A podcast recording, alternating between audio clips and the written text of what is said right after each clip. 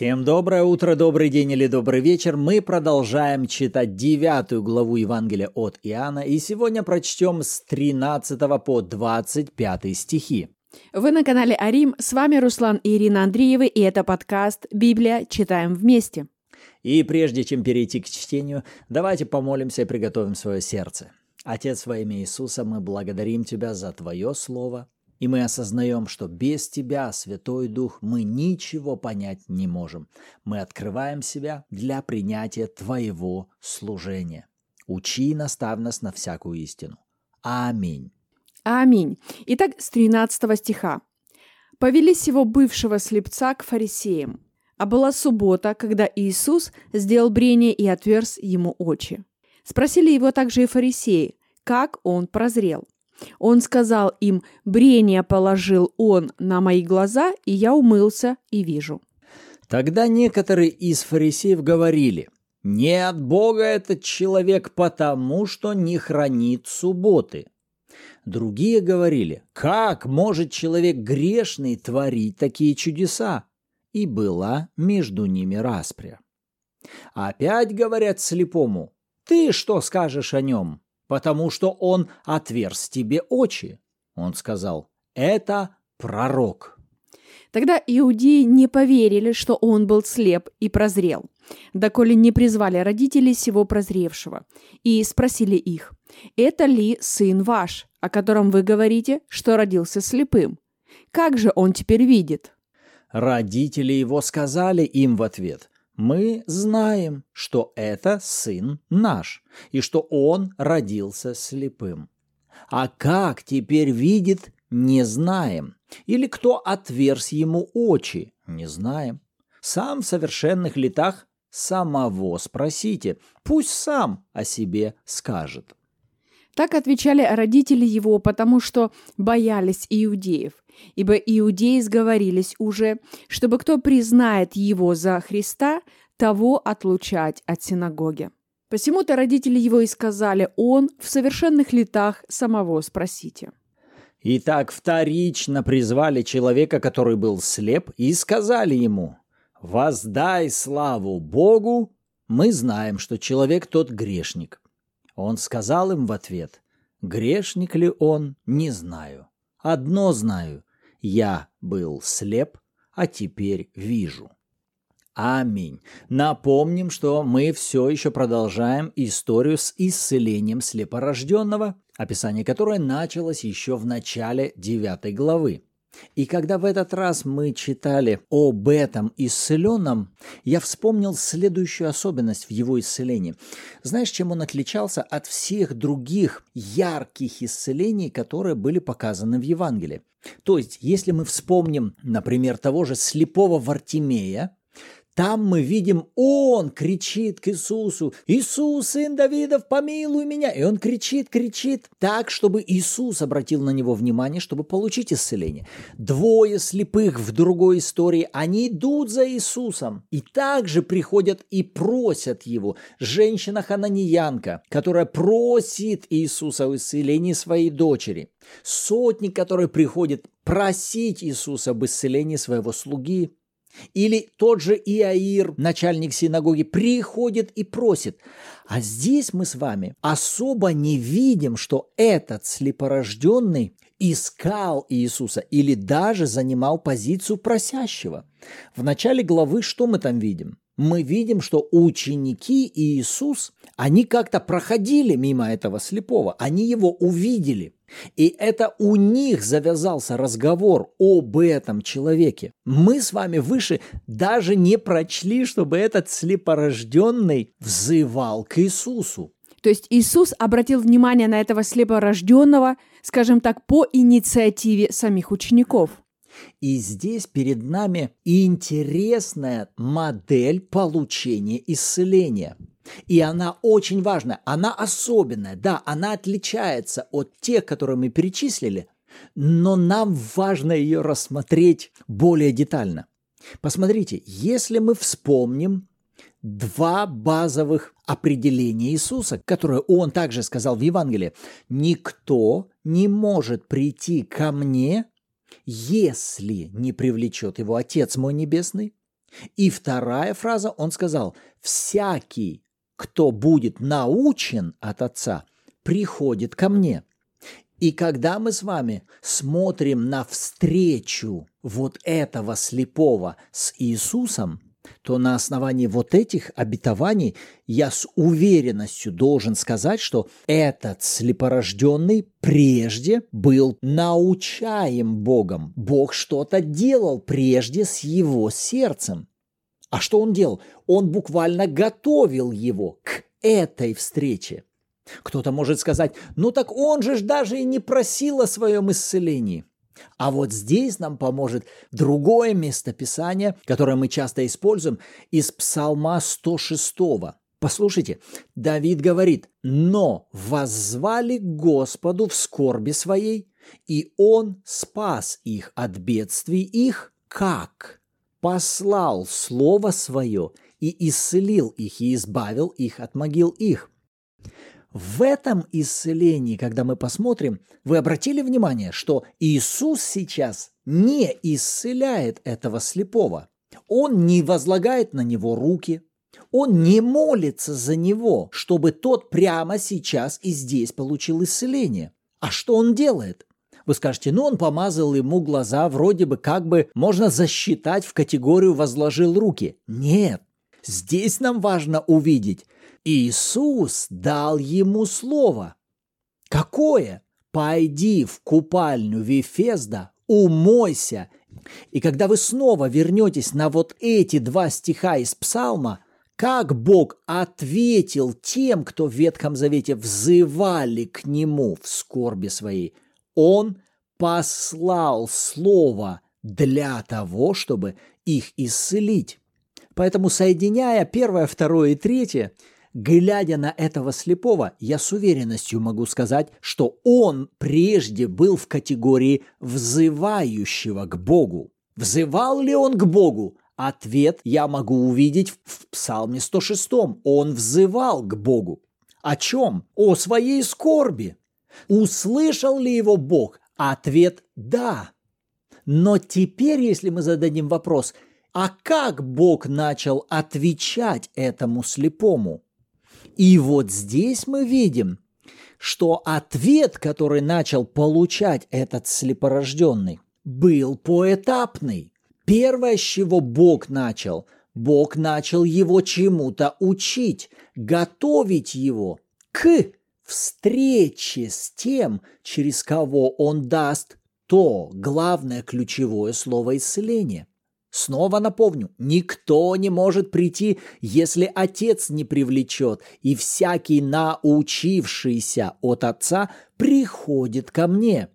Значит, отец прежде занимался обучением, каким-то обучением этого слепого. И в результате какая картина перед нами предстает? Приготовленный слепой, наученный чему-то от Бога Отца – встречается с человеком, у которого есть слово от Бога для этого слепого. И вот к какому откровению это меня приводит. Насколько для нас важно быть уверенными, что когда мы о чем-то взываем к Богу и просим Его, нам важно быть уверенными, что Он слышит нас. Второй вопрос всегда ли в ту же самую секунду после молитвы Бог ответит нам в том финальном завершенном виде ответа, который бы мы хотели видеть? Ответ нет.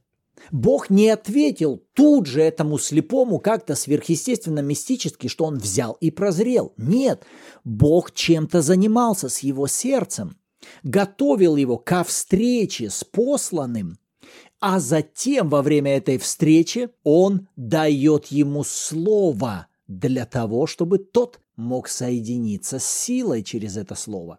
И это должно быть для нас ободрением. Когда вы о чем-то просите Бога, будьте уверены, что Он тут же начинает отвечать вам. Весь вопрос будет касаться, в каком виде Бог начинает давать вам свой ответ – Потому что зачастую многие тут же опускают руки. О, я не увидел финальный ответ. Я его просил о том, чтобы долги покрыты были. На следующий день долги так и не погасились. Значит, Бог меня не услышал, Он мне не отвечает. Вы обманулись, дьявол вас обманул. Бог тут же услышал вас, и он начнет сразу же на следующий день начал вас чему-то учить. У него обязательно есть последовательный путь для того, чтобы вывести вас из проблемы и ввести вас в проявление своего обетования. Поэтому задавайтесь вопросом, а в каком виде я ожидаю получить ответ от Бога? Будьте уверены, Бог отвечает вам. Остальное уже это от нас зависит, насколько мы понимаем, в чем Он дает нам ответ и через каких людей он может давать нам ответ. Потому что если бы этот слепой пропустил Иисуса или ожесточился, проигнорировал его, занял позицию гордого. Да кто ты такой здесь? Намазал мне грязью глаза, опозорил меня перед всеми. И просто бы взял и отверг это слово, он бы так и остался в своей скорби. Бог послал к нему свое слово, но он не принял его, а вместе с этим словом не принял бы и исцеление. Кстати говоря о том, каким образом приходит исцеление и наша готовность принимать от Бога исцеление, даже если оно не всегда приходит в том виде, в котором мы ожидаем, это не значит, что оно не приходит. Потому что, по сути, возвращаясь к тому, как это произошло именно с этим слепорожденным, Например, вот в 13 стихе, когда фарисеи спрашивают у него, каким образом он прозрел, он говорит, ну вот, положил брение он на мои глаза, да, умылся и вижу. Но более подробно это, опять-таки, возвращаясь к шестому стиху, мы читали, что Иисус плюнул на землю, сделал брение из плюновения и помазал брением глаза слепому. И в седьмом стихе сказал ему, пойди, умойся в купальню.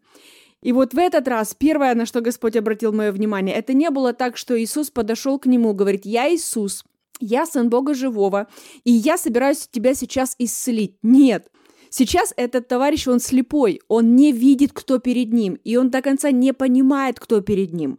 Потом, когда дальше мы будем читать, Иисус его снова встретит и спросит, веришь ли ты в Сына Божьего, он задаст ему вопрос, а кто это?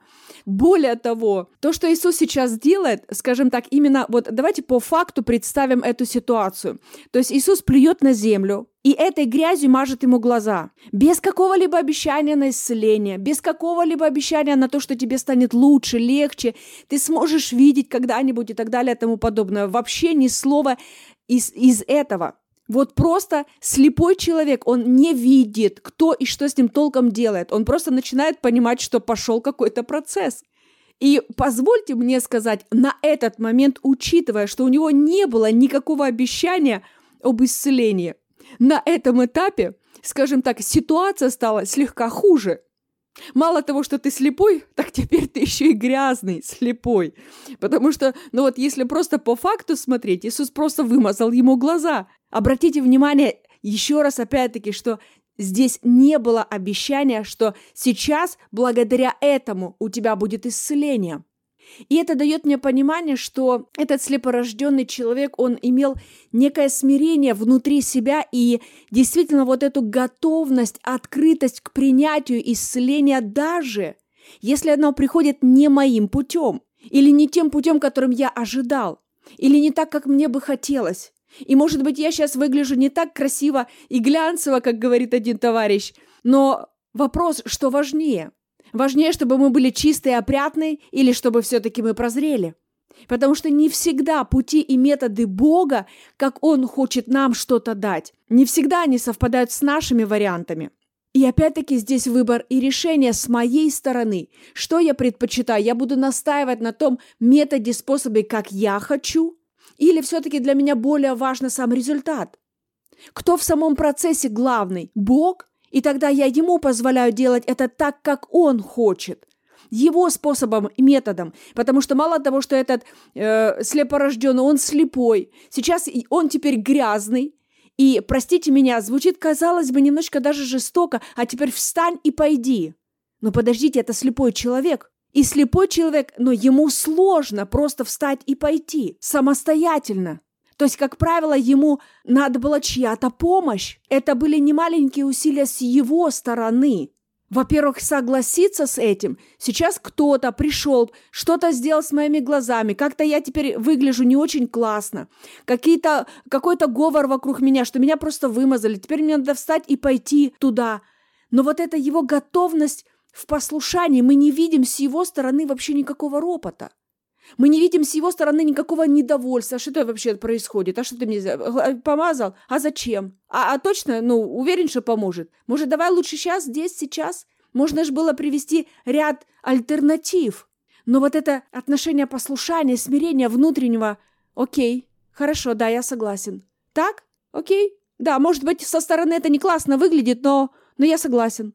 Вот это отношение смирения, оно меня подталкивает, опять-таки, как в подтверждение вот этой мысли, о которой ты говорил, что действительно Бог работал с его сердцем. И он занимал вот эту позицию смирения для принятия ответа от Бога. Он согласился с тем методом, который сейчас получил. Он отличался от других. Может быть, у других это было легче и проще, красивее, симпатичнее, быстрее, меньше усилий. Но я согласен и на мой способ. Я согласен на тот вариант, который Бог дает именно для меня. Особенно, когда я понимаю, какой результат за этим стоит. Я согласен. И, и вот это, это хороший такой маячок для нас с вами, опять-таки проверять свое сердце на состояние смирения перед Богом, когда мы открываем перед Ним свои какие-то нужды, вопросы, проблемы, которые мы хотим, чтобы они были решены. И, конечно же, в нашей голове могут быть разные варианты, каким методом, каким способом мы хотим, чтобы решилась та или иная ситуация. Но давайте позволим Богу быть Богом. И если вдруг Он пойдет и начнет решать эту ситуацию с другой стороны, как важно позволить Ему это сделать с открытым, смиренным и благодарным сердцем. Спасибо тебе, Иисус.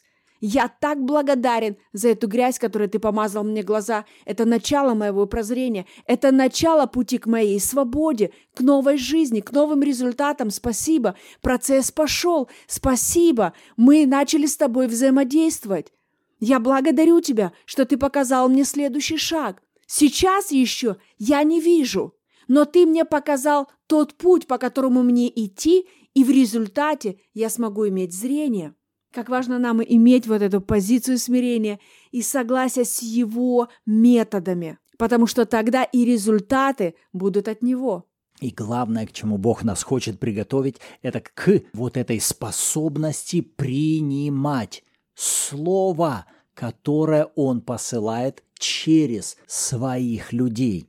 Если разбить на этапы, этот слепой когда-то взывал – Бог его тут же услышал. Следующее, Бог тут же начал учить и готовить его сердце к тому моменту, когда ему будет послано то слово, чтобы не произошло, что посланный со словом пришел, говорит, а тот гордо взял все и отвергнул. Нет, Бог начал работать с ним.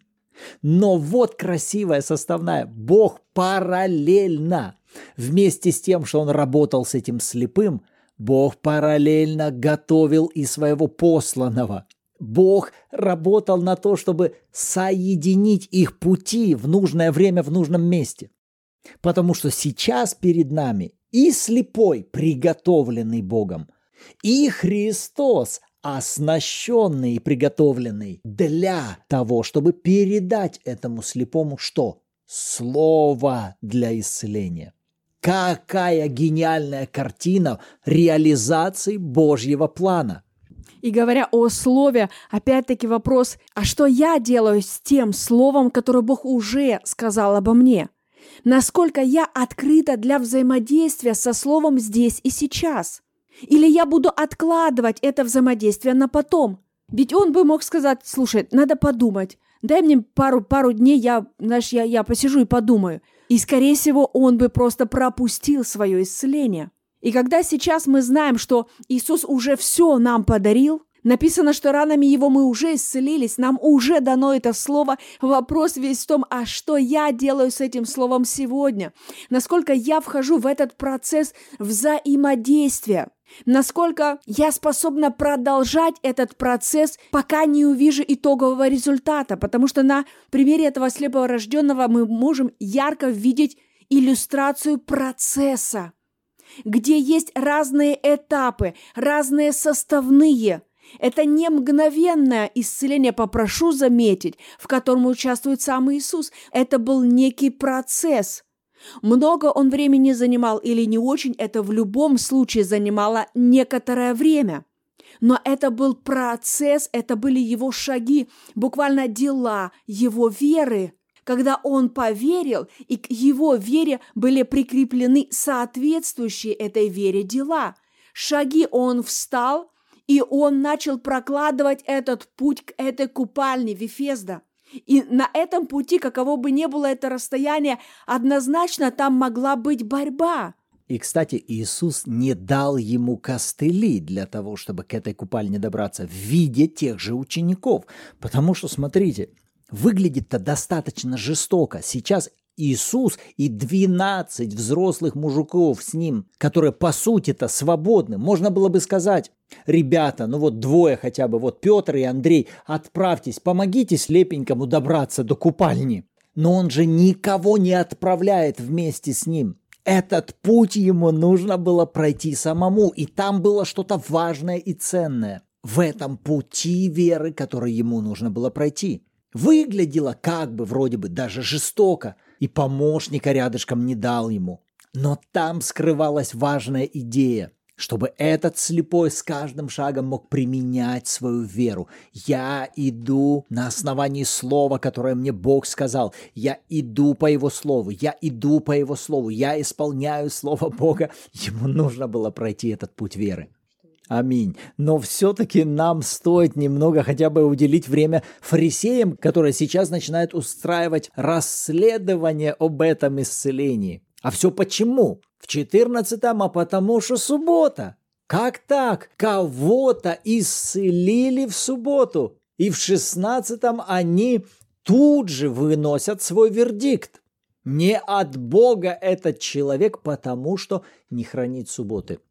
И вот здесь стоит выделить вот эту мысль о прежде установленных внутри нас неких стандартах святости или показателях греховности, как угодно можно назвать.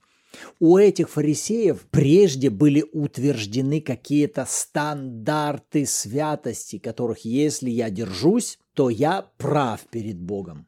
И для них это было возведено в верховную позицию. Главное все делать правильно. Будет затем проявляться сила Божья или какие-то сверхъестественные чудеса, проявления Бога, то уже не важно. Главное, что я все делаю правильно. Субботу я не работаю. Руки мы, я руки мою. Очиститься, я очищаюсь. Какую жертву принести, я приношу. Все, что написано, я делаю. Какой я? Я молодец перед Богом. И тут вдруг попадается кто-то, кто не соответствует моим внутренним стандартам. Что происходит со мной? Я тут же отношу этого человека куда? В категорию «он грешник». То есть каждый человек внутри себя утверждает какой-то набор ценностей, на основании которых и дает оценку как самому себе, так и другим людям. Но зачастую наши прежде утвержденные ценности, они могут быть неправильными, неверными. Например, привычный нам шаблон если у кого-то есть деньги, и он может позволить себе покупать какие-то дорогие вещи, где-то там на подсознании мы тут же проецируем «это успешный человек, он молодец». А глядя на того, кто сейчас не может себе позволить покупать дорогие вещи, мы думаем, он неудачник, он глупее. В то время, когда это всего лишь человек, у которого не достает денег. А вот этот человек всего лишь не просто успешный и хороший, а у него просто есть деньги. И все. И, кстати, если кто-то из вас, вы хотите более детально изучить эту тему смены внутренних ценностей или установки верховного авторитета, вопрос идентичности и самооценки, для этого мы разработали отличный учебный курс, он так и называется «Идентификация и самооценка». Для чего этот курс? Для того, чтобы искоренить всякое подобное фарисейство, в котором мы с вами можем оказаться. Аминь. Добро пожаловать всем желающим. Скоро начинается новый набор. Ссылки для регистрации вы можете найти под этим видео, либо в шапке профиля. Добро пожаловать на сайт служения, и вы сможете там узнать более подробную информацию. Аминь. Вот наши размышления вокруг этих 12 стихов. Что думаете об этом вы? Я уверен, что здесь есть над чем поразмышлять в отношении тех же фарисеев и всех дебатов, которые сейчас происходят внутри них самих, потому что там происходит разделение, разговор между родителями, разговор снова с этим слепорожденным. В общем, там еще много замечательных откровений, и нам было бы интересно услышать, что вы для себя из этого вынесли. Кто хочет, пишите обратную связь в комментариях, либо добро пожаловать в чат Bible в Телеграме, где мы обсуждаем прочитанные стихи недели. И, кстати, каждую субботу в 14.00 по киевскому времени у нас также проходят там онлайн-эфиры в аудиоформате. Вы можете присоединиться для того, чтобы послушать откровения других и, если хотите, поделиться своими. Аминь. И в завершение давайте поблагодарим Господа. Отец, мы благодарим Тебя за Твое Слово, за Твои истины, за Твои принципы и за то, что Ты всегда слышишь нас. Когда мы взываем к Тебе по воле Твоей, Ты тут же отвечаешь нам. Мы просим Тебя, помоги нам понимать, в каком виде Ты даешь нам ответы, как Ты ведешь нас к проявлению тех обетований, которые уже дарованы нам во Христе. Во имя Иисуса. Аминь. Аминь. Рады были быть сегодня с вами. В следующем выпуске услышимся. Всем благословений.